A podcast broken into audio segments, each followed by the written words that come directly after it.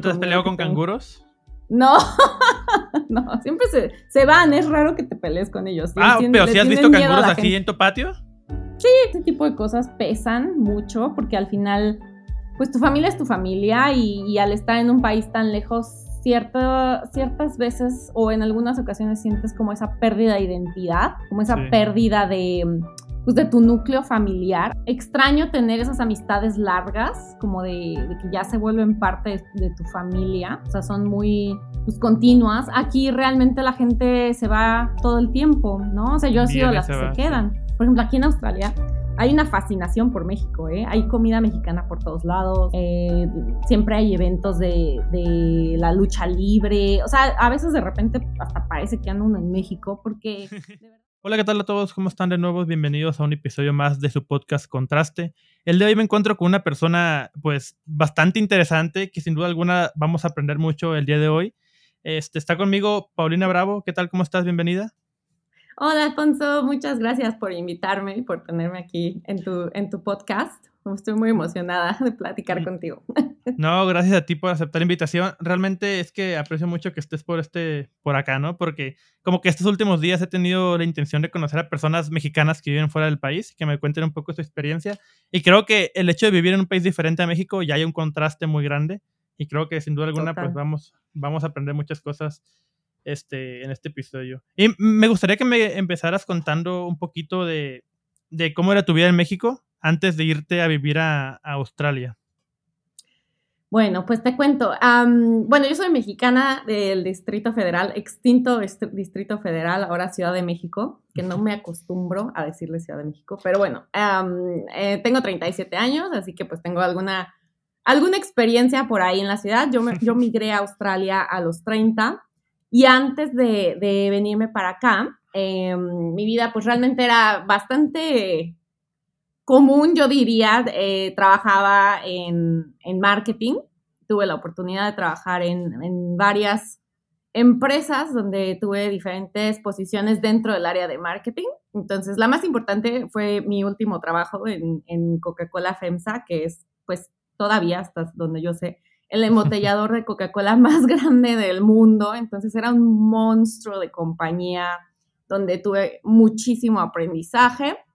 Y ah, también estuve trabajando en el área de publicidad en una agencia que se llama Grey Group, que es eh, una agencia pues que tiene muchas cuentas muy importantes, muchas marcas y también aprendí muchísimo. Ese fue mi primer trabajo.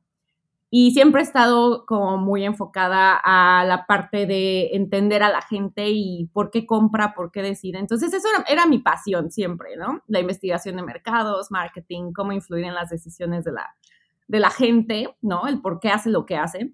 Un poco psicóloga frustrada. Yo estudié comunicación. Sí. un poco, un poco, pero bueno, más o menos tuve oportunidad de aprender un poco de psicología. Pero bueno, estudié comunicación ah, y después tuve la oportunidad de, eh, de, una beca para hacer la maestría en mercadotecnia con em, justamente con la especialización en investigación de mercados. Y previo a eso, pues realmente mi vida siempre fue como muy de escuela, siempre fui súper ñoña, me la pasaba estudiando, las tareas, me sentaba adelante, yo pregunten, yo lo sé. Entonces siempre era la, la ñoña del, del, salón, pero al mismo tiempo siempre tuve como mucha eh, pasión por conocer el mundo. O sea, no tuve oportunidad de salir de México hasta los 23 años, que fue mi primer viaje mochilazo. Em, antes de eso, pues ya sabes, ¿no? Viajes con, con, la familia dentro de la Ciudad de México, este, bueno, perdón, del, del país, la Ciudad de México era mi, mi jungla, porque para mí todo era lejano viviendo en Coajimalpa. Sí. Entonces salir de, de Coajimalpa ya era un viaje. No, si a ti te queda lejos ahí, o sea, yo que vivo acá en Ciudad Juárez, no, no me queda nada cerca. Me queda más cerca cualquier ciudad de Estados Unidos que la misma Ciudad de México. Bueno, tú cruzas, ¿no? O sea, tú nada más cruzas Estados Unidos, creo. Sí, sí, pues aquí, aquí está cerquita. Está o en, una hora ya estoy en Estados Unidos. Uy, sí, no. Para mí Estados Unidos era como, wow, ¿no? Así de, uff, el día que vaya a Estados Unidos. Ahora voy y digo, Dios, ya no quiero volver. no, ahora tres aviones, ¿no? Tres aviones, no. Hay, hay vuelos directos, ¿no? No, de México no. Ahorita te cuento. No, digo de, de ahí de Australia. Sí, sí puedes llegar directo a Estados Unidos. Eh, de México todavía no. Ahorita te cuento un poco más o menos cómo es viajar para Australia. Y pues ya a los 30 decidí que, o sea, después de hacer algunos viajes, porque me enamoré de viajar después de mi primer mochilazo a, París, me fue, era mi sueño conocer París. Ok. Entonces tuve la oportunidad a los 23 de irme sola y pues aprendí muchísimo. En ese entonces no había Google Maps, no había nada, o sea, yo me fui ahí sin celular y no, hombre, unas aventuras que, te avientas, pero ya me enamoré de viajar y entonces a partir de ese entonces casi todo mi dinero lo destinaba a ahorrar para viajar. Entonces tuve la oportunidad de ir a algunos países y a los 30 em, yo decidí que ya, o sea, que, que, necesitaba un cambio en mi vida. No me estaba gustando mucho lo que estaba haciendo ya de trabajar de 8 de la mañana a 2 de la mañana. Entonces yo decía, bueno, ya, necesito algo. Y decidí venirme a estudiar inglés a Australia porque pues es un país que ofrece muchas facilidades en ese sentido. Te invita a estudiar y a trabajar. Entonces, el hecho de tener esa oportunidad de trabajar, pues me hizo decidirme, ¿no? No venir nada más a gastar mi dinero, sino también como a recuperarlo con la oportunidad del trabajo que hay acá. Al final no trabajé, pero bueno, ahorita te cuento eso. Sí, no, esa, esa es mi historia en México, más o menos. Sí, no, de hecho que mencionabas ahí que eras como la, aplicada del salón para no decir ñoña, ¿no? Se escucha muy feo. sí, verdad, ya no debería decir ñoña porque eso es muy de mi época. No, o sea, la gente lo entiende, ¿no? Pero suena como muy, no sé, suena raro para, ciertas personas. Nada ¿Sabes qué me gustaba mucho? Es que tal vez no era tan, o sea, como eh, obsesionada con el estudio pero siempre me ha gustado mucho aprender. O sea, entre más conozco cosas, más me da curiosidad. O sea, soy muy de, de buscar yo todo en Google. o sea, así era antes, ¿no? Antes de que hubiera Google. en carta me tocó a mí la enciclopedia en carta. O sea, me la pasaba yo eh, leyendo la sección amarilla. O sea, yo siempre he tenido como esa pasión de entender el mundo de las cosas, de todo. Entonces, pues como que la escuela para mí era mi, mi centro de así de empaparme de cosas nuevas y, yo creo que eso hacía que, siempre me gustara, pues, no, no tanto sacarme 10, sino como que saber que entendí todo, que aprendí todo. O sea, ese era, era como mi objetivo. Entonces, no sé, siempre me ha movido mucho, pues, conocer. Siempre sé que no sé nada, entonces al final me doy cuenta que no sé nada. Sí, no, claro. Uno nunca deja de aprender, o sea, eso es totalmente de acuerdo. De, de hecho, el, el, lema de este podcast, ¿no? O sea, es entrevisto a, estudiantes, pero pues todos somos estudiantes, nadie deja de aprender. De, de hecho, un, compañero que también entrevisté que estudia arquitectura me dijo que él quiso estudiar arquitectura porque, como lo mencionabas tú, tenía una computadora y tenía Encarta. Entonces, que se enamoró de, la, de las aplicaciones que tenían ahí en esta, esa plataforma. Y, o sea, como tú dices, antes no había internet como lo hay hoy en día que estamos aquí grabando esto. Y pues sí, está genial. Me, me gustaría que también nos platicaras un poquito este contraste que tú encontraste entre estudiar en México, porque tú tienes, como dijiste, hasta una maestría. Entonces, siento que aquí en México es como, ah, voy a estudiar para ganar más. Y realmente es que no es así. O sea, si eres bueno en algo, no ocupas ni la maestría. Y me, me estabas comentando antes de iniciar que en Australia nadie, casi muy poca gente estudia en la universidad. Eso sí, no, pues no sabía como tal. Me gustaría que me platicaras un poco cómo es la educación ahí en, en Australia, porque tú también te dedicas un poco a, esa, a ese sector. Exactamente, estoy súper empapada de, la industria de la educación en Australia. Y pues justo lo que te decía un poquito antes de empezar el programa es que eh, fue un, choque cultural para mí darme cuenta que pues Australia no es como México en el sentido de la educación, o sea, es un país, tú, lo, tú, tú llegas y lo ves tan avanzado, la gente es tan civil, eh, hay reglas por todos lados, incluso acá lo conocemos como nanny state, o sea, como el estado niñera, porque de verdad te, tienen que decir todo, estacionate aquí si te pasas un centímetro, o sea, es muy, muy, muy, muy estricto, ¿no? Pero tú ves a la gente súper relajada y, o sea, del policía de, ay, mira, sí, qué mal, pero pues te voy a poner tu multa, ¿no? De todos modos. Entonces, o sea, te lo dicen con una bella sonrisa. Y tú dices, pero ¿cómo es posible, no? O sea, ¿cómo es posible que un Estado con tantas regulaciones, con tanta eh, infraestructura, avances eh, en tecnología y demás, pues no tenga posgrados, no tengan o sea, la gente no estudie o no destine su dinero en eso, ¿no? Entonces, la primera cuestión que yo creo que, es muy importante resaltar y la diferencia con México es que aquí los sueldos, o sea, los salarios no están dados eh, con base, en, la, con base en, el grado académico. Hay lugares donde sí te los reconocen. Obviamente, por ejemplo, un abogado sí necesita ir a la universidad, ¿no? O sea, no puede tener un conocimiento técnico porque no es técnico, es un conocimiento eh, totalmente mental, ¿no? O sea, se, se, genera en el cerebro y es hablado, discursivo y punto. En cambio, un carpintero aquí puede ganar lo mismo que un abogado. ¿Por qué? Porque su trabajo es físico es totalmente físico y el desgaste físico se valora al mismo nivel que se valora el pensamiento eh, crítico, estrategia, de lo que tú quieras llamarle a un profesionista, ¿no? Entonces, ese para mí fue lo primero que fue como, wow, ¿no? O sea, saber cuánto ganan los policías acá, cuánto ganan los de construcción, los albañiles. Yo decía, ¿cómo? ¿No? O sea, pero ¿qué? ¿Qué? No sé, por darte un ejemplo, un albañil puede ganar 60 dólares la hora. Sí, Nada más es muy bueno. Es impresionante, o sea, impresionante. Yo para mí decía, es que esto nunca va a pasar en México. O sea, ¿cuándo, vas a ver tú que, que el trabajo fuerte, o sea, físico, sea tan bien pagado? Porque en México todavía creo que se valora un poco más, como dices, tienes que estudiar para ser alguien, ¿no? O sea, es como la universidad es tu, medio para poder a lo mejor pasar de un nivel socioeconómico a otro. En algunos casos se da.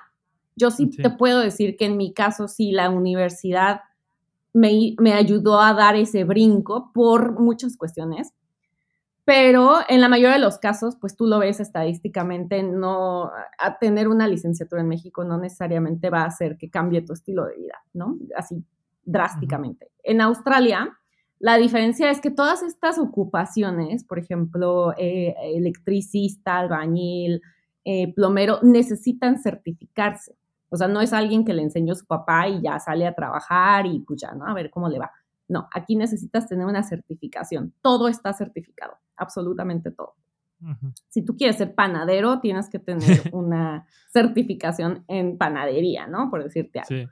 Si tú quieres ser em, cocinero, o sea, ni siquiera chef, o sea, si quieres trabajar en una cocina industrial, tienes que tener una certificación. No es de que me sale bien rico el mole, no. Entonces, todos, todos, todos los empleos requieren, eh, como te digo, reglas. O sea, hay reglas para todo. Entonces, esa es la primera cuestión interesante, que aquí la educación está orientada a la vida diaria. Entonces, hay muchísimas escuelas públicas para los australianos, no para nosotros los, internacionales, donde eh, hay, hay, hay cursos como este de albañilería que te preparan por tres años después de la prepa. Después de la prepa, antes de la prepa, perdón, todo es igual a México. O sea, hay un kinder, primaria, bueno, preprimaria, primaria, secundaria y prepa, ¿no? Aquí juntan la secundaria y la prepa. Entonces tú vas del año 6 eh, que es la primaria, luego pasas a séptimo, octavo, noveno y hasta el doceavo, ¿no? Sí. Entonces, a partir del doceavo tú puedes elegir ya sea ir a la universidad, si eso es lo que tú quieres, que las, universidades, las universidades aquí cuestan para los australianos, o sea, en el momento en el que las estudian, no cuestan, pero una vez que, tienen trabajo, el gobierno toma una parte de su salario y así es como se pagan las universidades. O puedes elegir hacer alguna certificación, como te digo, no sé, quieres ser panadero, pues vas y te haces tu curso de panadería, que muchas veces puede ser gratis. Hay muchísimo apoyo para la gente que no tiene recursos, entonces, si tú demuestras que no tienes dinero, tu educación es gratuita, incluso la, universidad. y esas son las dos opciones o puedes quedarte con la prepa, ¿no? Pero pues realmente no vas a tener como muchas más oportunidades. A lo mejor puedes ser vendedor, que ahí sí no te piden una certificación de ventas, pero, pero todo lo que requiere creación, o sea, crear algo, tiene que certificarse, ¿no? O meterte, en, no sé, en la casa de alguien y jugar con su sistema eléctrico, tienes que tener una certificación, porque todo es demandable acá. Entonces, ese fue para mí como el primer shock de, conocer los números de estudiantes em, de universidad, que son muy bajos. Em, por, ahora, por ejemplo, hay una crisis de, salud en, en, Australia en el que pues no hay enfermeros, casi no hay enfermeros, casi no hay enfermeras, casi no hay doctores. Entonces ahí es cuando Australia tiene que echar mano de gente de otros países, tiene que invitar a gente de otros países para que venga a cubrir esas posiciones, porque los australianos no quieren estudiar eso en la universidad. Entonces, es como, ahí es, ahí, es donde entramos nosotros los internacionales. Eso viene siendo como un poco contraproducente al mismo país a, largo plazo, ¿no? Porque, es decir, si, tienes, si tienes un sistema que funciona tan bien, eh, que no importa tu profesión, pues cualquier persona va a poder hacer una, un, pues una, un curso en el que pues puedes ser panadero y vas a ganar lo mismo que a lo mejor que un abogado, ¿no? Es algo, es algo que, que, lo he analizado mucho y digo, pues realmente cualquier persona puede vivir bien sin estudiar nada. Sí, es bien importante esto porque al final, o sea, Australia es, una, es un país muy nuevo, es un país que, que, que fue eh, pues colonizado, o sea, fue colonizado por, por la Gran Bretaña y lleva muy poco tiempo de ser un país ni siquiera independiente, simplemente moderno, si lo quieres ver así, antes de, de mil, mil, ¿qué? 778, eran tribus aborígenes, cuando, por ejemplo, en 1778, pues México ya era independiente, bueno, ya estaba en camino a ser independiente, ¿no? O sea, ya había todo un sistema político, económico, social, mientras que Australia, pues apenas estaba siendo descubierto por los europeos. Entonces, pues al ser tan nuevo, obviamente existe un boom de, economía, tiene muchísimos recursos, fue un país extremadamente rico en oro, tiene muchas minas, tienen muchísima vegetación, o sea, hay muchas cosas que, que, en cierto punto yo lo comparo con México, tiene una cantidad de recursos impresionantes. Y pues ahorita yo creo que está en esa etapa de que todavía eh, es muy noble estar aquí sin tener tanta, tanta educación, porque hay mucho que hacer, hay mucho, mucho, mucho. Pero yo creo que eventualmente en el largo plazo va a llegar un punto en el que la falta de, de talento o de educación, exacto, lo va a manejar. A lo mejor va a ser un país que se quede más en un nivel, a lo mejor mano de obra, si lo quieres ver así, que un país desarrollador a lo mejor, ¿no? Entonces... Pues pasa lo mismo como Canadá, ¿no? O sea, que el estilo de vida es pues, relativamente decente y no hay mano de obra primaria, ¿no? O sea, no hay, no hay, no hay mano de obra que puedan desarrollar estas estructuras porque son principales. ¿Cómo vas a construir un hospital para enfermeros si no hay albañiles? Entonces... Allá creo que allá justo es que tienen un poco más la mentalidad norteamericana, que es terminas la prepa y te vas a la universidad, o sea, no hay de otra, es como universidad o nada. Y aquí justamente existe ese, ese puente, yo le llamo, entre la preparatoria y la universidad, que muchas veces los, los chicos deciden irse a hacer un curso de panadería, están cinco o seis años haciendo panes, guardan dinero y después deciden estudiarse una licenciatura en, no sé, mercadotecnia, ¿no? A lo mejor ya ahora sí hacen lo que les gustaría haber hecho en la universidad, pero no hay una prisa realmente por, por ir a la universidad, o sea, no es un o vas o no eres nadie. Aquí pues tú eres alguien con lo que hagas, no pasa nada a qué te dediques. Sí, que yo siento que esta decisión de tomar una carrera a los 18 años es lo peor que le puedes poner a una persona. O sea, a los 18 años yo no sabía, yo, era un, idiota, o sea, no sabía nada. Y aún así... no, creo que haya sido eso, pero, no, te entiendo el pues, punto. sí, pues a, a, pesar de, de, eso, pues no, no, no sabes qué quieres o cómo elegirlo. Entonces siento que de cierta manera pues tienen esa ventaja ahí en Australia que hay una economía que sustenta esa decisión, exacto, que puedes tomar tu decisión. Y a lo mejor ya después de pasar a ese panadero, puede ser, como dices, mercado, mercado, mercadólogo o qué sé yo. Pero Cualquier profesión que tú quieras. Sí, acá en México no hay esa, ese colchón, ¿no? De, ah, voy a salir de la prepa y voy a ganar bien. No, pues es como que estudias, si no, pues quién sabe si vayas a, a sobrevivir. Sí, y sabes que también es una mentalidad un poco bueno, no un poco, es bastante enfocada en, eso. Tengo tiempo, o sea, es, es, como no hay tantos problemas aquí.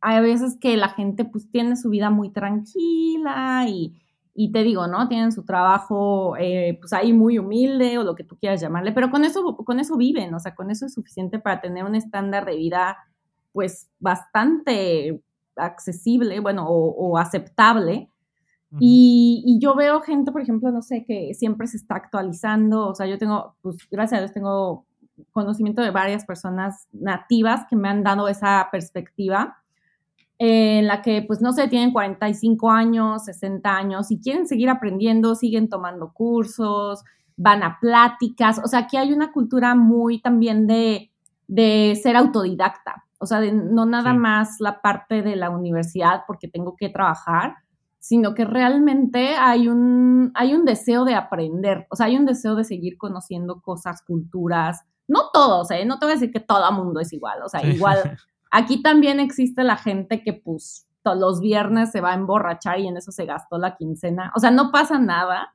hay de todo, pero en general sí veo que, es mucho más visible esa parte de querer conocer, querer aprender, hay muchísima oferta cultural, eh, pláticas que te complementan la educación, experiencias, o sea, como que se promueve mucho el vivir, o sea, vive, vive, aprende, sal, conoce. Entonces, creo que en esa parte también, pues México, eh, sabemos cómo es, cómo es la situación, ¿no? O sea, yo estuve hasta los 30 años trabajando tanto porque yo tenía que comer, o sea, yo tenía que ahorrar dinero, yo tenía que Exacto, o sea, nuestro, nuestra, nuestro tiempo de entretenimiento es muy poco a veces, ¿no? Hay gente que no tiene ni siquiera una hora. Entonces, siendo realistas, en México es muy difícil que puedas promover un, pues un estilo de vida en el que la gente tenga tiempo de ir a la plática de no sé qué en ciertos sectores, porque la gente tiene otras prioridades, ¿no? Que a lo mejor el Estado aquí en Australia trata de cubrir y por eso existe esa, esa oportunidad de, tener un poco de tiempo, em, ¿cómo, le llamas? spare time, es como más tiempo adicional para dedicarte a, seguir creciendo o aprender o lo que tú quieras hacer, ¿no? creo que también eso, eso tiene que ver. Sí, de, de, de hecho como que cuando te seguía en las redes sociales, pues te miraba muy tranquila cuando publicabas, o sea, hacías en vivos a veces, y es como que, ah, estoy en la estación del tren, ahorita viene en media hora, y, y, bien relajada, ¿no? Platicando tú, como que sientes ya esa tranquilidad y que puedes darte ese tiempo, y acá en contraste a, México, es como que hace, se, me va, se me ve el camión, ¿no? El camión va a pasar en una hora y quién sabe si vuelve a pasar después, o tengo que llegar a la casa a hacer comida, o tengo que hacer tales cosas, o sea, no hay un espacio para una, pues sí, una actividad recreativa que a lo mejor a largo plazo te sirva, no sé, para hacer panes de formas de, de, princesas, ¿no? Y a lo mejor ahí el panadero, el panadero que ya tiene cuatro años ya aprendió eso y a lo mejor en cinco años va a ser licenciado. Entonces, es, es, algo que, que, que sí de repente te pones a pensar y digo, pues, este, hay mucha oportunidad de mejora acá en México. Pero como tú dices, es un país nuevo, Australia, entonces, este, sin duda alguna, también vi que es el. Que, ¿En qué ciudad de Australia vives ahorita? Ah, yo estoy en Melbourne, que es la segunda ciudad más grande acá. Haz de cuenta que es, es una ciudad que está muy, muy, muy, muy al sur del país. El país obviamente es enorme, es del tamaño de Estados Unidos. Entonces es como si yo estuviera, digamos que en la, en la frontera, no, del otro lado, como más hacia la parte de Coahuila como por ahí, haz de cuenta, ¿no? Y, y, eh, eh, aquí, por ejemplo, pues se siente muy diferente la vida a, diferencia, más bien a, comparación de, por ejemplo, Sydney, que es la ciudad más conocida por todo el mundo. Entonces, la vida es muy distinta entre una ciudad y otra, que es lo mismo, por ejemplo, en México. Si tú lo ves en Ciudad Juárez, la vida es muy distinta a Chiapas, ¿no? Por decirlo no, totalmente. Así, así es igual en Australia. las ciudades están tan dispersas que es como ir a otro país cada ciudad. Sí, de hecho estaba viendo que ahí, pues de hecho Melbourne es la ciudad, o fue la ciudad más, con, un, con, la mejor calidad de vida en todo el mundo. O sea, no sé si sea verdad, tú después me lo, me lo dirás, ¿no? Y que, y que había, había un conflicto entre Sydney y Melbourne en cuál iba a ser la capital. No sé si eso es cierto, un mito. Y que se, que, que, se creó esta ciudad intermedia, que ahora ahí están los edificios de gobierno. Ahí está todo el gobierno, exacto. Pues sí, mira, existe una rivalidad que yo creo que es eh, como, ¿qué será? en México, ¿cuál será la equivalencia? ¿La Monterrey, Monterrey, con Monterrey. Sí. Haz de cuenta que Melbourne es Monterrey y Sydney es la Ciudad de México, ¿no? Entonces aquí la gente en Melbourne es muy, muy orgullosa de su ciudad, o sea, es Melbourne ah, y tenemos el mejor café del mundo y la verdad sí, o sea, que hay muy buen café, viven del café. Ah, hay muy buena comida, hay, hay muchas cosas que hacer culturales. es, una, es una ciudad enfocada a estudiantes donde hay la mayor cantidad de escuelas, universidades, entonces tiene como mucha diversidad. Y Sydney es una ciudad hermosa, o sea, Sydney sí se ve como foto de Instagram, de verdad, Sydney sí es, es la ciudad más bonita que yo he visitado. Es impresionante Sydney pero es una ciudad más enfocada a negocios, o sea, es un centro financiero más... sí, es el Nueva York de Australia. Ándale, es como un Nueva York que al mismo tiempo tiene sus cosas, también tienen un estilo de vida medio californiano, porque tienen muchas playas muy bonitas, muy cerca de la ciudad, o sea, no, te estoy hablando de 15 minutos. Entonces, también Australia tiene esa parte que yo no podría compararla tan, tan, tan directamente, por ejemplo, con Estados Unidos. Aquí casi no existe esa fascinación por, por el estilo de vida americano y que las chicas de California y ese tipo de cosas. Muy poco. El australiano, pues es muy sencillo, andan en chanclas todo el tiempo. por ejemplo, en Sydney, que, que, la gente trabaja, o sea, que es de más de oficina, pues igual a las 5 todo el mundo agarra sus chivas y se van a, la playa, a su casa, a, cenar.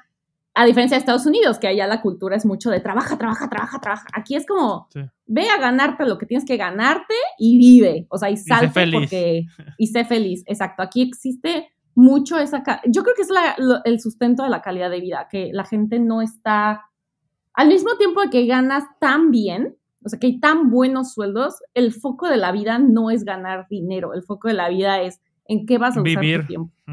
Sí, pues es vivir bien. Es algo que pues muchos países no se pueden prestar esa libertad, ¿no? Es como que pues tienes que trabajar porque si no trabajas no te mueres, o sea, si dejas un día de trabajar, mañana no comes.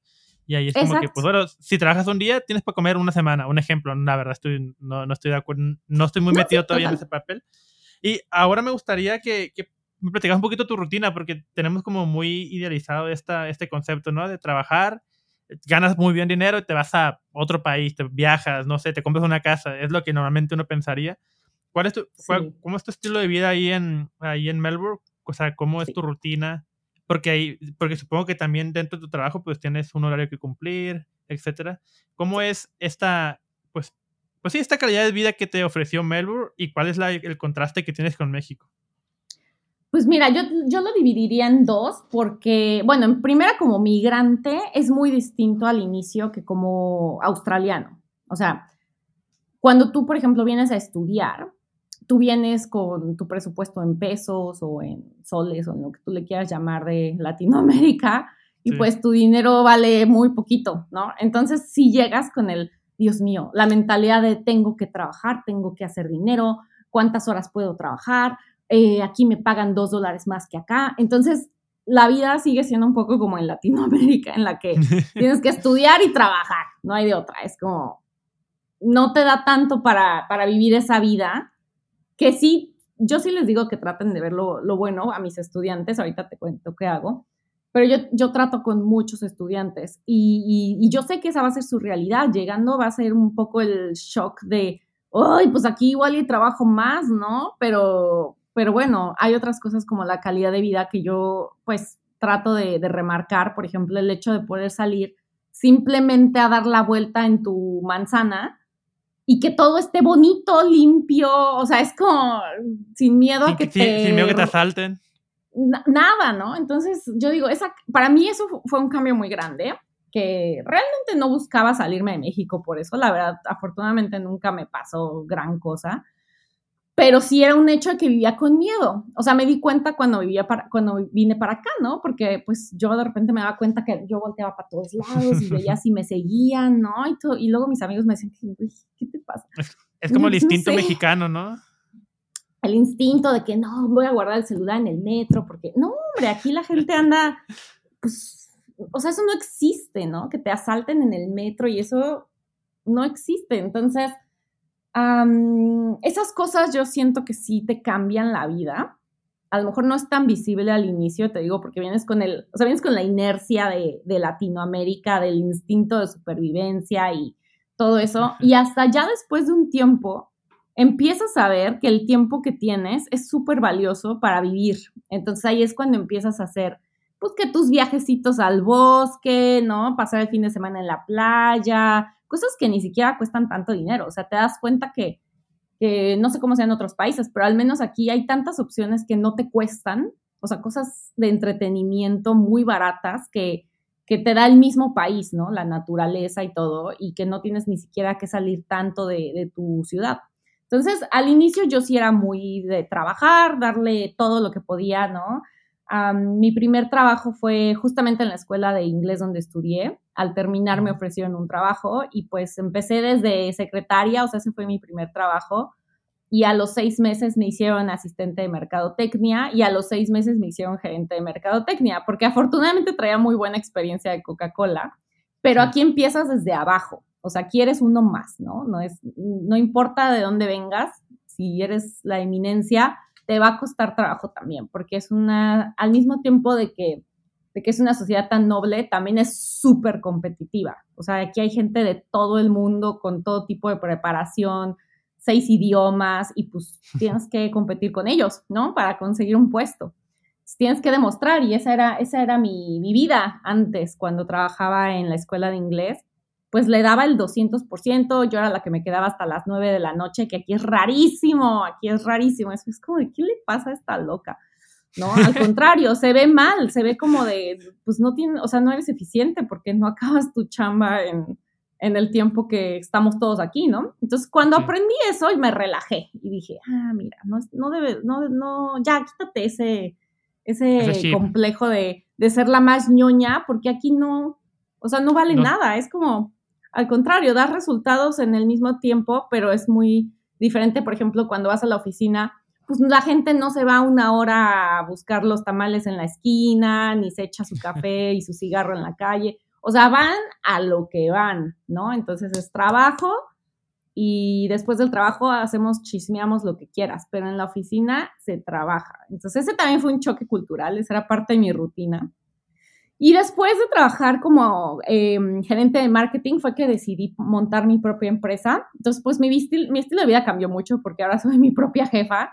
Entonces, tengo toda la flexibilidad del mundo, a pesar de que soy la peor jefa del mundo conmigo misma, porque igual sigo trabajando como, como latina. Sí. Pero, pero trato de bajarle, ¿eh? creo que sí, créeme que sí trato, pero eh, no, pues ya lo vivimos, ya lo traemos, ya ni modo, ya, el gen ya lo tengo. Sí, no, de, de hecho, pues dentro de este proceso de, de, cómo llegué a ti también encontré pues esta, pues, si podemos decirlo, empresa que es Latinos Education, ¿no? Que, Así es, es mi agencia. Si no me equivoco, si, no me equivoco pues es tu agencia que se dedica a ayudar a, pues, a cualquier persona que quiera ir a Australia, ya sea a estudiar o trabajar.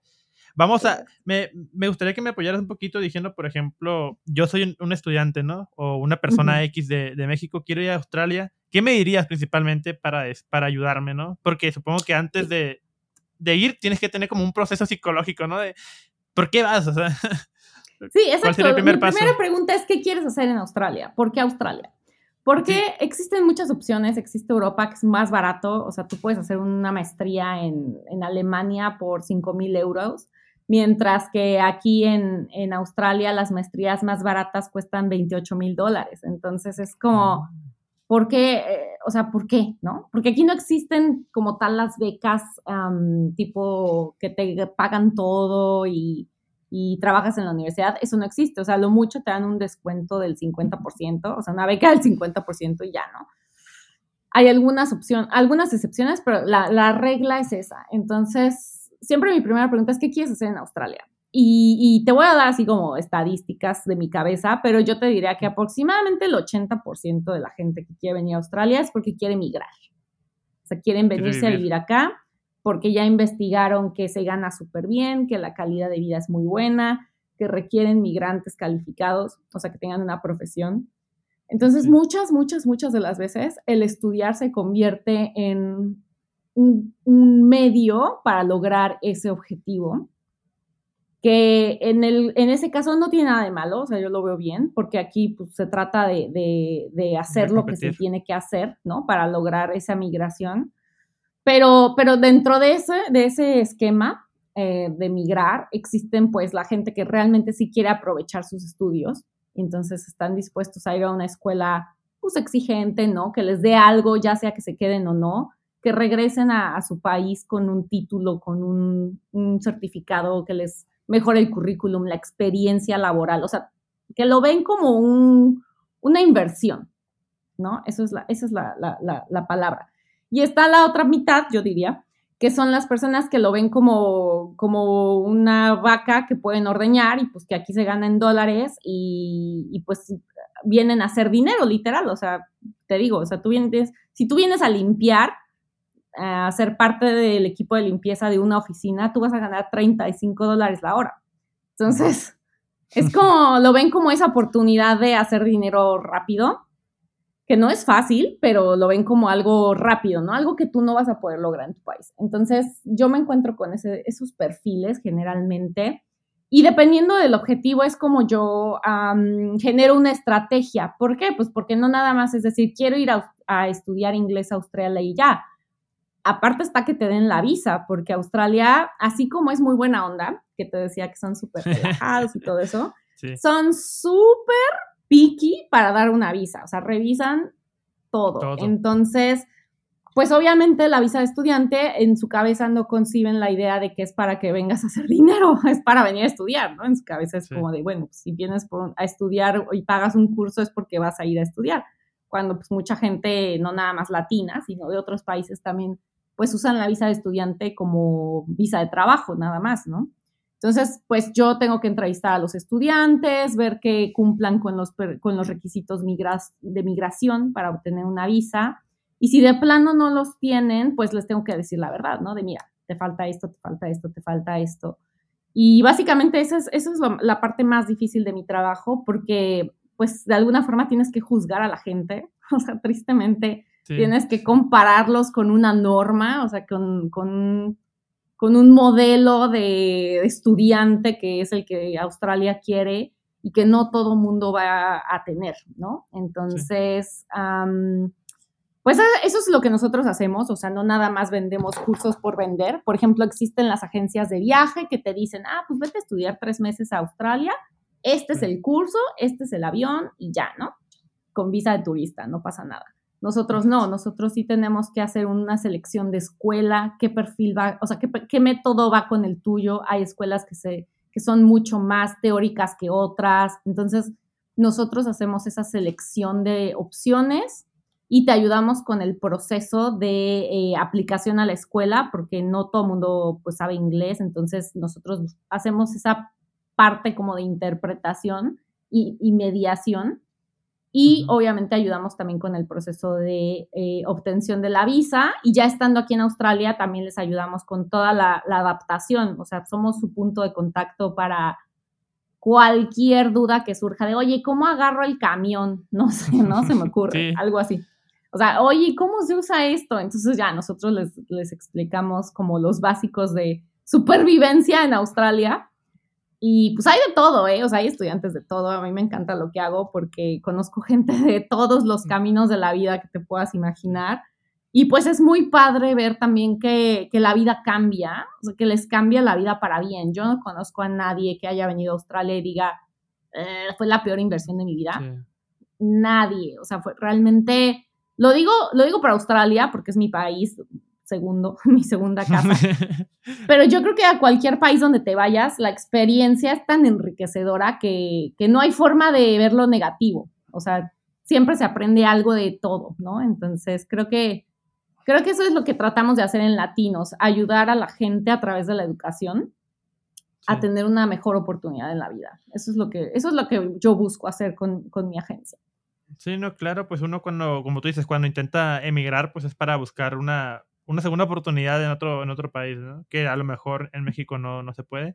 Ah, de hecho, ayer andaba platicando con un amigo, como vivo en Juárez, pues hay mucha gente que tiene nacionalidad estadounidense, se van al paso.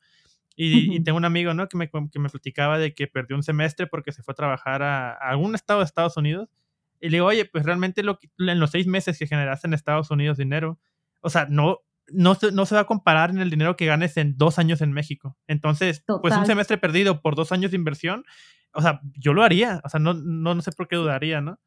Y, y sí, es que siempre hay que ver la ganancia, ¿no? La ganancia de todo, incluso situaciones que a veces tú dices, ay, a mí me ha pasado de todo en Australia, o sea, cualquier, cualquier cosa que tú te quieras imaginar, la he pasado.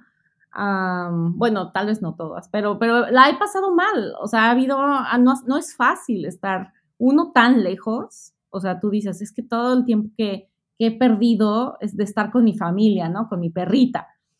Y, luego te pones a pensar, ¿no? Pues cuántas veces me quedan de ir de, de Australia a México porque es un viaje es un via crucis, la verdad. Entonces tú dices, no, pues me quedan, no sé, me quedan 30 años de vida, pues a lo mejor me echaré 30 veces más, máximo una vez al año.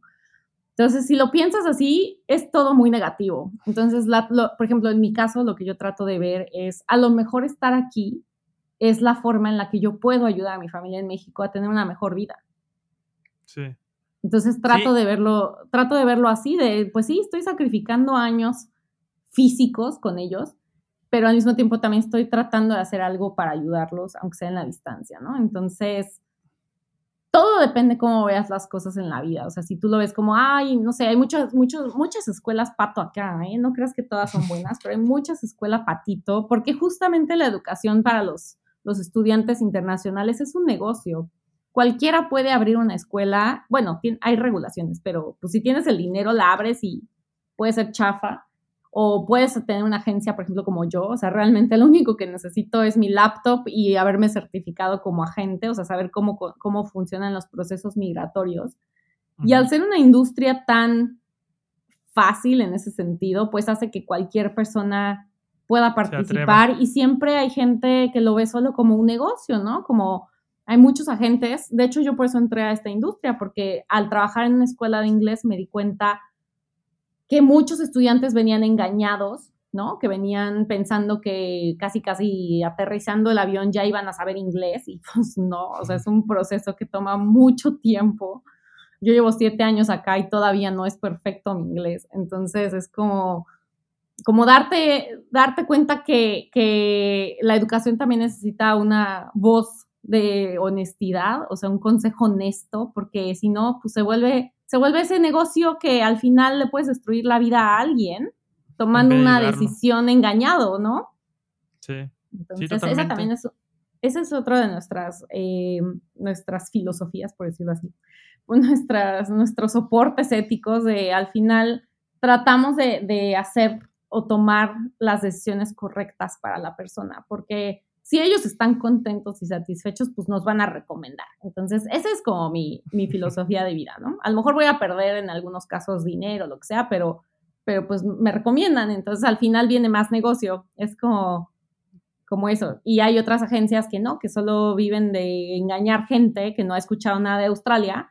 Y mira, vente y vas a llegar y vas a montar canguros y va a haber este, koalas afuera de tu casa y vas a poder trabajar de gerente de marketing en dos semanas, ¿no? Ni, ni te piden inglés, no te preocupes, es súper fácil. Puras mentiras. es mentira. Es mentira, es mentira, porque la verdad es que todos los que migramos acá sabemos que el proceso es difícil. O sea, yo no conozco a alguien que diga, no, hombre, es súper fácil, yo llegué y acá todos. El inglés, el inglés es obligatorio ahí en, en Australia, por así decirlo. Pues sí, mira. Para trabajar, pues, hay supongo que sí, ¿verdad? Mande, perdón. Que para trabajar, supongo que en un trabajo más profesional, pues es requerimiento tener un nivel de inglés avanzado. Sí, total. O sea, a menos que trabajes en una empresa latina, por ejemplo, como, como latinos, donde yo estoy, pero aún así te voy a mandar a hablarle a la escuela tal y pedir informes de tal. Entonces tienes que saber inglés porque a, lo mejor la escuela tiene pura gente de, otros países que no nada más es australiana. Aparte, échate el acento de, la India, o sea, o sea, no nada más es entenderle a los australianos, es entenderle al chino, al de Etiopía, al de Corea, o sea, hijo, eh, para mí eso es más difícil que entenderle a los australianos, yo todavía sufro. Entonces, sí, en, en, trabajos de oficina, 100% tienes que tener buen inglés hay gente que se la vive también en, trabajos de ocupación, por lo mismo que te decía que se gana muy bien. Entonces yo conozco gente aquí que lleva 15 años y no habla todavía nada de inglés porque han, vivido a través de la comunidad latina, a lo mejor, que pues los coloca en ciertos trabajos y son puros latinos, entonces no necesitan más que saber lo básico para ir al súper, al banco, ¿no? O sea, no necesitas realmente tener un, un inglés tan fluido.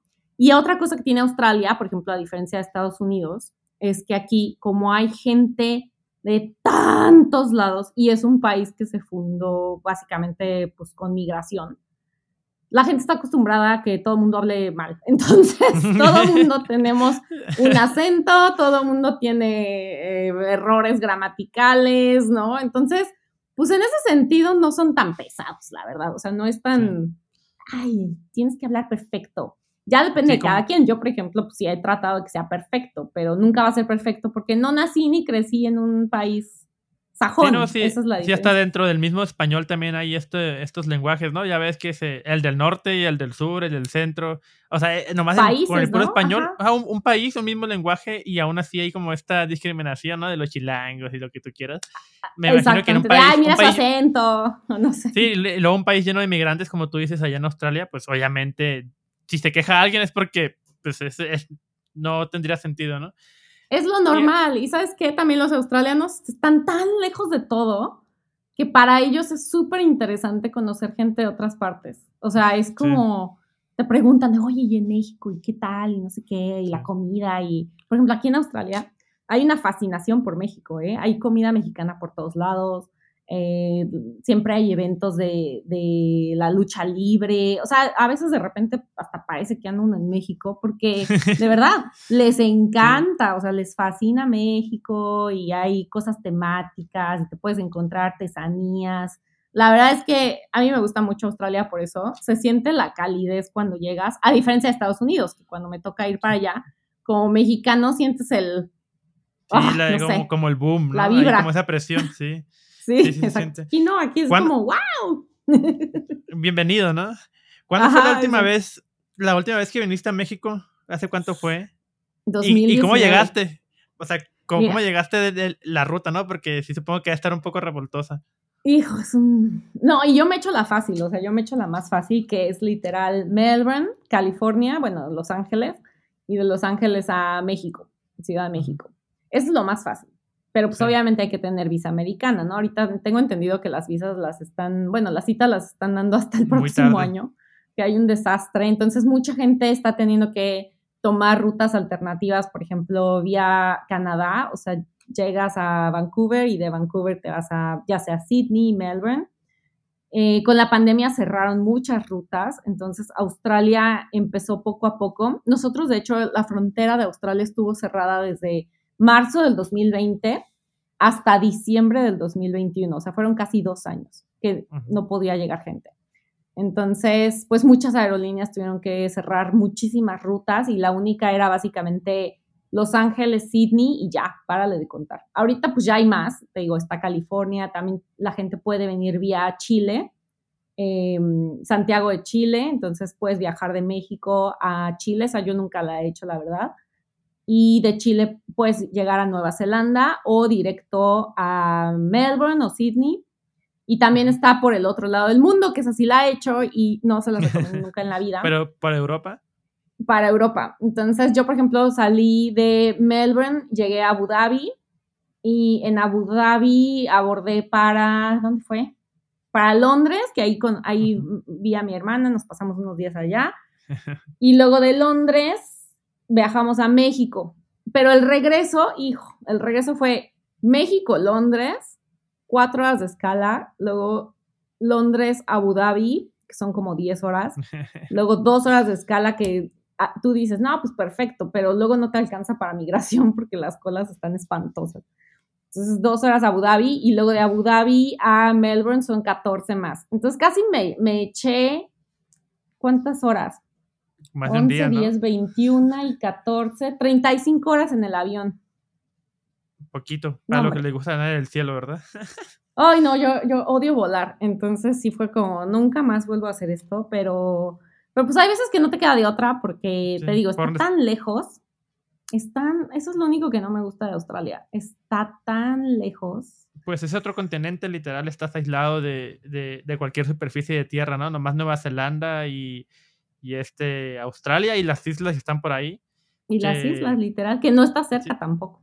Y luego no está tan poblado. Ajá, no, y luego no, no, está tan poblado, te digo. Este, Australia tiene muy poco. Creo que la Ciudad de México tiene más población que, que las dos ciudades juntas, si no, si no me equivoco. Sí. Entonces, bueno, es que las, las ciudades más grandes que son Sydney y Melbourne tienen 5 millones cada una, entonces son 10 pero eso concentra el, casi el 50% de la población de Australia, porque el, la población total son 20, 25 millones. Sí, pues sí, igual, igual, que, igual que México, o sea, el Estado y Ciudad de México es casi eso, entonces te imaginas. Sí, puedes meter toda Australia en, el Estado de México y la ciudad, o sea, imagínate. Sí, pues, sí, sí, sí. Y de, de, México, este Paulina, me gustaría que nos dijeras qué es lo que más extrañas, porque supongo que ya estando ahí tantos años, pues de, de, hecho, algo que me, que me, que me causa como este, esta ilusión es que, como te digo, entrevisté a Ceci, que, que es de Nueva, que está viviendo en Nueva Zelanda. De cierta manera encontró como una profesión relacionado a algo de ella, de su identidad, no de los latinos. O sea, a un restaurante latino y apoya a latinos, recibe a latinos. Eh, de, todo come comida latina. Exacto, come comida latina, habla español, o sea, vaya, ¿no? Quiero su cultura alrededor de ese restaurante. En tu caso, que pues estás ahí en Australia también, pues como dices, creaste tu propia compañía para apoyar a latinos, que, que, eso se me hace muy bien, porque al hablar español como que hay una mejor, como se, siente uno más cómodo, ¿no? Eh, ah, sí, total. ¿qué, ¿qué, es lo que más extrañas de México? O, o, tal vez no extrañas nada, ¿no? No, sí extraño cosas. Eh, mira, la verdad, eh, ha sido difícil porque casi todo el tiempo, me como te decía, me lo he pasado trabajando muchísimo acá en Australia. Entonces, sí he tenido oportunidad de salir y mi vida sí llega a ser así como, pues, que el fin de semana me puedo ir a acampar o hacer cosas que hacen los australianos. Pero hay cositas que como que no. Ay, sí, hay cositas que, como que todavía no. No sé, por ejemplo, ese gusto por las arañas y todo eso. La verdad, no. no se me da. ¿Y es muy normal encontrarte animales feos? Nunca he visto yo, pero siempre vivo con el miedo de que me va a brincar una. Ese es el único ¿No te has peleado con canguros? No, no, siempre se, se, van, es raro que te pelees con ellos. Ah, pero si has visto canguros aquí en tu patio. Sí, no, en mi patio, en la ciudad casi no hay nada, pero si sales, no sé, por ejemplo, más o menos por darte un contexto, o sea, digamos que yo vivo en la Ciudad de México y si vas a Toluca, por ejemplo, por darte un, un, ejemplo, un ejemplo, ahí sí hay canguros.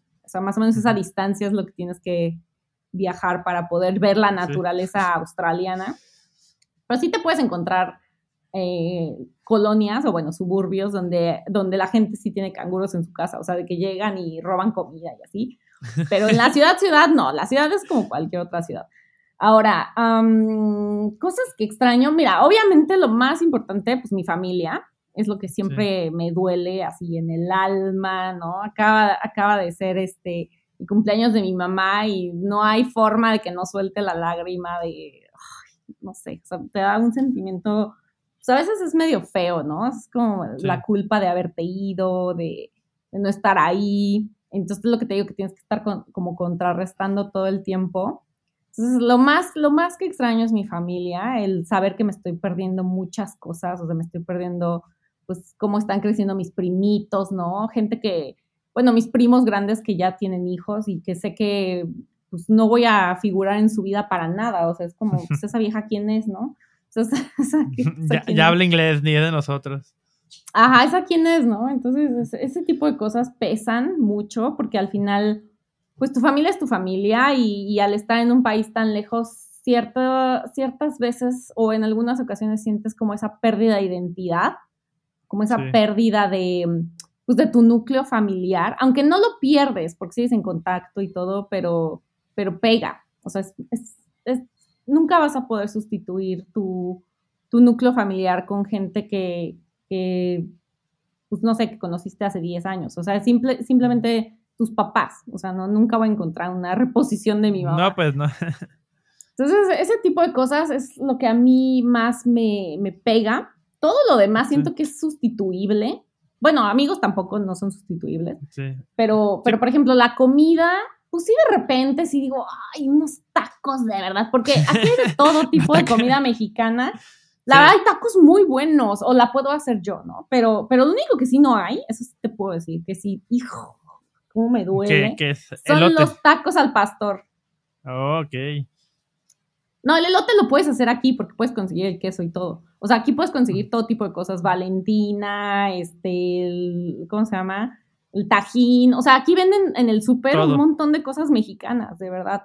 De hecho, hay una división de, de Maseca, que aquí se llama, creo que ya también se llama Mission, la, empresa, es de Grupo Maseca, de Gruma, perdón, no Maseca, es Gruma.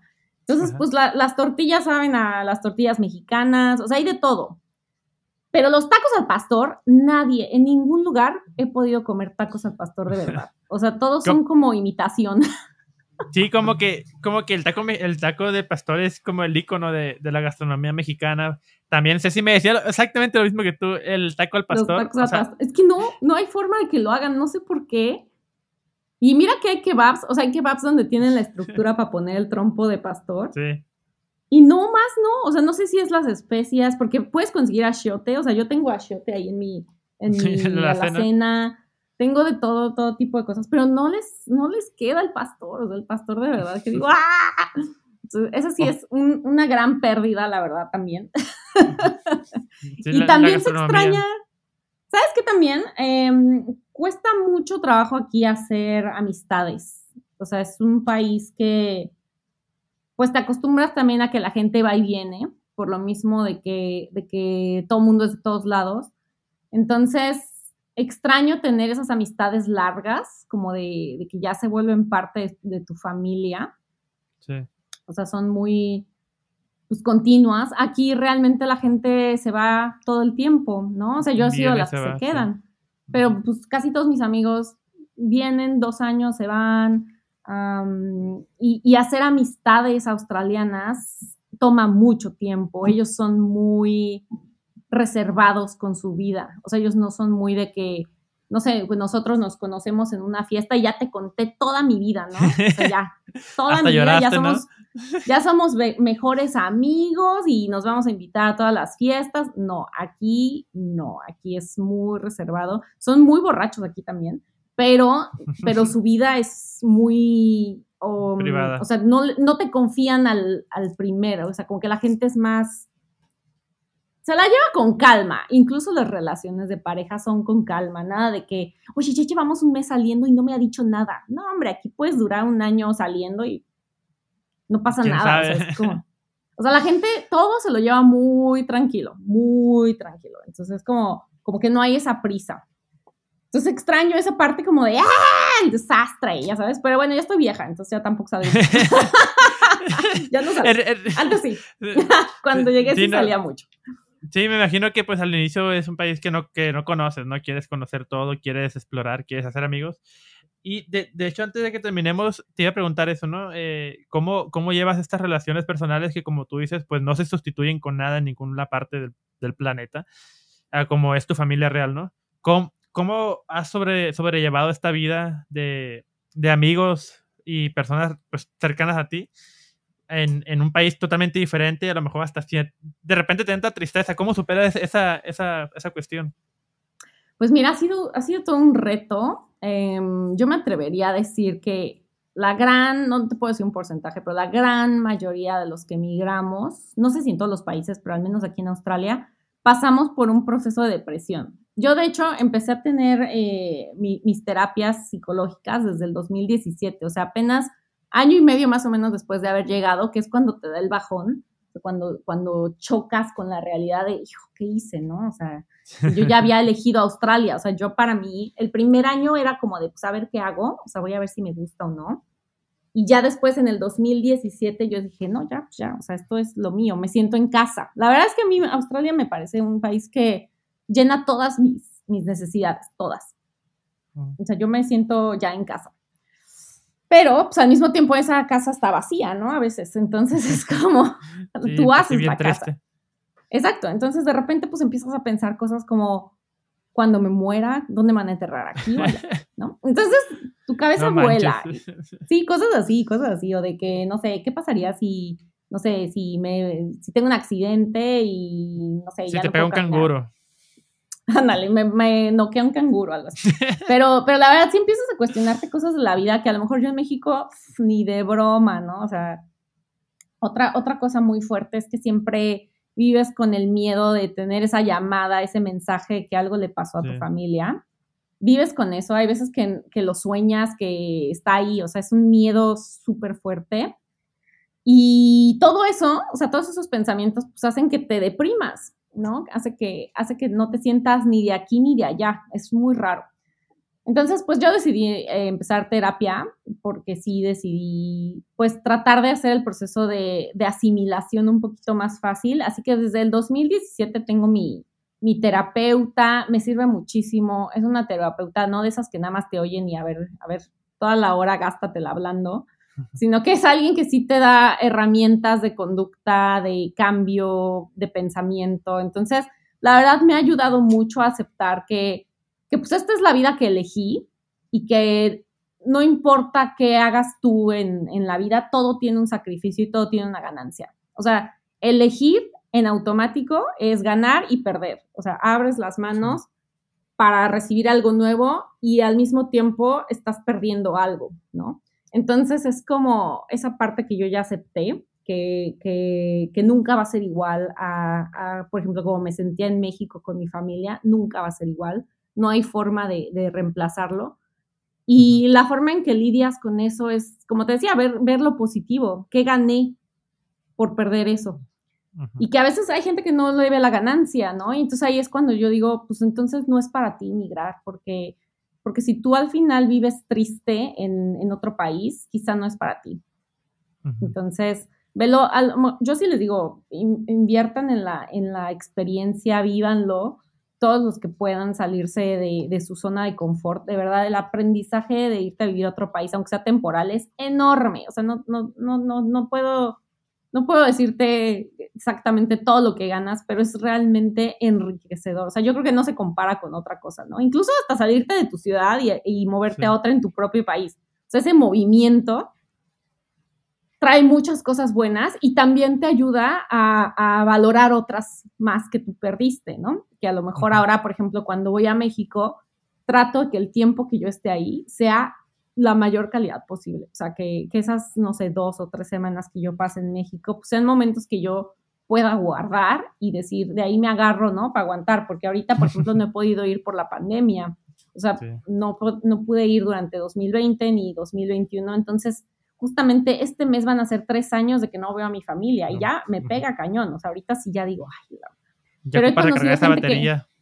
exacto, es, necesitas eso, esa, esa, ese recordatorio, ese contacto físico. Y también he conocido gente que no, no ha visto a su familia en siete, diez años y pues vive normal. Ahora, también eso es algo que he aprendido. No, no todas las familias tienen que ser muéganos, ¿no? Hay veces que que, la relación es totalmente distinta y, yo veo hay gente que se compara unos con otros y dicen, es que yo no le hablo diario a mi mamá. Pero pues no tiene nada de malo, o sea, las, relaciones familiares son cada una única en su forma, ¿no? Yo, por ejemplo, no tengo tiempo de hablarle a mis papás todos los días, o sea, me la vivo trabajando en las mañanas, que es cuando, cuando ellos pueden, es la única hora más o menos que coincidimos y a veces solo les hablo, no sé, los fines de semana, pero siempre les estoy mandando memes y cosas así para que los vean cuando despierten o así. O sea, el punto es estar presente, ¿no? Es como lo que, lo que yo trato de hacer para, pues para, para sobrellevar la situación. También tengo afortunadamente muy buenas amistades en México que continúan siendo mis pilares, ¿no? A pesar de la distancia, hemos logrado pues mantener esa unión. Hay gente que incluso se fue de México y ahora en sus nuevos países seguimos siendo súper amigos y ahora compartimos esa experiencia de vivir en el extranjero. Entonces, yo creo que, que la forma en la que tú salvas tu mente de esa tristeza, ¿no? O sea, que, que eventualmente pasa, a todos nos pasa cuando vives en el extranjero, pues es tratar de buscarla, uno, la forma de mantener esa unión o lo que tú, lo que tú pierdes, ¿no? Buscar alguna forma, ser activo. Muchas veces dices, es que nadie me habla, pero pues háblales tú, o sea, la gente está ocupada, ¿no? O sea, como que yo digo, es que nadie me habla de mis amigos en México. Y luego entendí, pues háblales tú, ¿qué tiene? Sí, exacto. no, o sea, a veces tiene que ser esa proactividad, porque al final tú te vas sí, la gente se, sigue su vida en México, ¿no? O sea, no van a estar ahí pensando en ti a ver cuándo. O sea, no, sino que la vida sigue. Entonces, pues el que quiera mantener el contacto, que lo busque. Eso es, eso es como mi, mi modo de, de, de, seguir activa en, en la vida de, de, la gente que quiero en México. Sí, que me sí, no, de, de hecho, pues te iba a decir que, que quieres un mensaje, ¿no? A estas personas que querían, de cierta manera, emigrar a otro país, irse a Australia, pero creo que lo has resumido bastante bien. Este, este balance de, de recargar tus baterías con experiencias que en algún momento son las que te dan la alegría, para cuando vayas a otro país, pues irte gastando poco a poquito, ¿no? De decir, ah, no, pues mira, me la pasé esto, estoy, estoy trabajando para poder hacer tal cosa. Siento que, que pues sí, lo explicaste de maravilla. Entonces, este a toda la gente que quiera pues irse a Australia y tenga, tenga el interés de conocer, pues que te pueda contactar en, que, en tus redes sociales. ¿Cómo estás en redes sociales? Mira, tengo la, las mías, mías, mías, que donde es donde soy súper honesta, que pongo lo bueno, lo malo de estar en Australia. Me quejo de mi espalda y todo. Que es mexicana en Australia. Me pueden encontrar en Instagram, que es donde estoy más activa. Eh, Facebook casi no lo uso, la verdad. Discúlpenme los que luego me mandan mensaje y lo veo un año después. Perdónenme, casi no lo uso. Me desconecté de Facebook. Pero ahí estoy de repente compartiendo noticias o cosas importantes de Australia. Pero en Instagram sí estoy muy, muy activa. Y también tengo, pues tengo ahí un TikTok que ni uso porque siento que ya la chaviza ya me superó. Entonces, sí. la verdad no se me da eso de hacer TikToks. Me da mucha vergüenza. ¿Mande? Que te pongas a bailar ahí en la ópera de Sydney, ¿no? Ay, no, Dios mío, no. ya me lo han dicho. Digo, no me, no me veo, no. Creo que no puedo. Se va a quedar en el internet para siempre. No puedo vivir con eso. Entonces, entonces bueno, pues si quieren, síganme en TikTok, que luego voy a poner, ya voy a empezar a hacer algunas cápsulas informativas, como de, pues si quieren la visa más fácil, hagan esto, cosas así. Entonces, pues voy a empezar a hacer más TikToks. Um, ¿Qué otra red hay? No, no uso la... Twitter, la verdad. No, no, no lo uso. Lo usé en tiempo y luego me di cuenta que como que estaba medio mal vibroso, entonces no, lo cerré. Y este, y también tengo las redes de Latinos, que es mi agencia, donde ahí sí pongo pues como más información de educación. O sea, está enfocado en la educación, en eh, reglas académicas, que si los eventos, cosas más para, también para gente que ya está acá o sea, que aprovechen más su estadía. Y para los que quieran venir, pues me pueden contactar, ya sea en Latinos o en Mexicana en Australia. Latinos, el Instagram es Latinos Edu. Ay, no es cierto, no, es Latinos Education. Lo encuentran sí. como arroba Latinos Education. Y okay. pues trato de hacer lives, como, como decías tú, eh, Alfonso, al, al, inicio, que trato de hacer lives para informarles qué está pasando acá en Australia, más o menos tratar de de compartirles un poco más una visión más realista, que es algo que yo les decía, si tú sigues a, a, a, gente en Australia, pues vas a ver que muchos influencers es como que la vida en la playa y el surf y los camps, ¿no? Los campings, o sea, es como mucho la vida australiana, pero la verdad es que es, eso no es la regla, es como, es como gente que se dedica a eso. Sí. La regla es generalmente venir y trabajar muchísimo, o sea, hay muchos estudiantes que que tardan mucho tiempo en hacer esa vida, ¿no? De que voy a ir a acampar y ver los koalas, como dices, pelearme con el canguro en el bosque. O sea, tarda un poco. Entonces, um, mi consejo también es no se, no se asesoren con influencers. Chequen si su agencia o la persona que les está ayudando está certificada, porque pues, hay mucho dinero en, en juego, ¿no? Cuando quieres venir a estudiar es una inversión sí. muy grande. Entonces, asegúrense de que la gente que les ayuda, pues, se dedique a eso y no a hacer videos, porque luego me he entrado de cada, cada caso. Sí. Sí, no, ya con tu experiencia, pues ya puedes asesorarlos un poquito mejor. Y qué que, que, bueno sí. que los dices, porque de repente ves en TikTok, ¿no? Ven a Australia con, tan, con 60 mil pesos y ni para ni, no ni, pa ni, ni pa el vuelo te alcanza. Bueno, sí te alcanza, pero, pero o sea, te dicen, te lo ponen como muy fácil y al final es la escuela más chafa o viven en una zona súper fea. Entonces, pues no se dejen enganchar por los precios. Eh, algo que, eh, fíjate, algo que extraño en México sí. es la regla de las tres Bs, el bueno, bonito bueno, y barato. Sí. Aquí no existe. Aquí es, es bueno y bonito, pero caro, o chafa y malo, pero barato. Eso es, así es aquí. Aquí lo que pagas es lo que recibes. Entonces, si tú estás viendo que algo es muy barato, desconfía, dúdalo, dúdalo porque sí, aquí generalmente, pues así funciona. La gente paga por lo que recibe, entonces. Hay que tener cuidado. Cuidado con esas, esas, este, ¿cómo se llama? Clickbaits news y cosas Con los clickbaits, sí. Pues, Paulina, muchísimas gracias por platicar con nosotros. Realmente este, es un honor tenerte para acá y que toda la gente que esté escuchando, pues, sepa cómo es la vida realmente en Australia. Este, y ojalá no los invadan los canguros, porque si no van a perder. Son más canguros que habitantes, entonces. Sí, dos canguros por cada habitante. Sí, muchísimo. los memes de Australia, ¿no? De, de, los animales principalmente, de los canguros. Entonces, sí, ay, no, Alfonso, muchas gracias a ti. La verdad que el honor es mío. Y pues cuando crean cualquier duda, cualquier este comentario o no sé, lo que quieran saber de Australia, acérquense, yo con mucho gusto les digo la neta del planeta. Ya nadie dice eso, pero bueno, la verdad. ya, pues para que vean que ya, ya está un poquito más adecuada, ¿no? Ya estás un poquito más viejita, con todo respeto, entonces ya, hay que tener confianza. viejita. No, hombre, estoy ya bien pasada de, ¿cómo se llama? De onda, ya ni sé qué, qué está de moda. no, pues perfecto, Pau. Eh, te esperamos de vuelta en México muy pronto para que vuelvas a recargar esas baterías. Y pues, no sé si tengas algo más que decir. Si no, pues muchas gracias. No, pues chicos, aviéntense los que se quieran aventar a hacer una experiencia en el extranjero, háganlo, es súper importante vivir este tipo de cosas. Alfonso, si un día te animas también, échate la experiencia.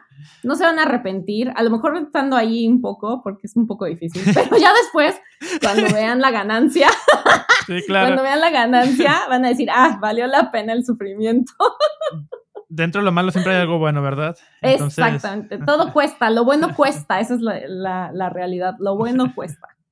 Perfecto. Vale. Pues muchísimas gracias por escuchar este episodio. Vayan a seguir a Paulina en sus redes sociales y muchísimas gracias. Nos vemos.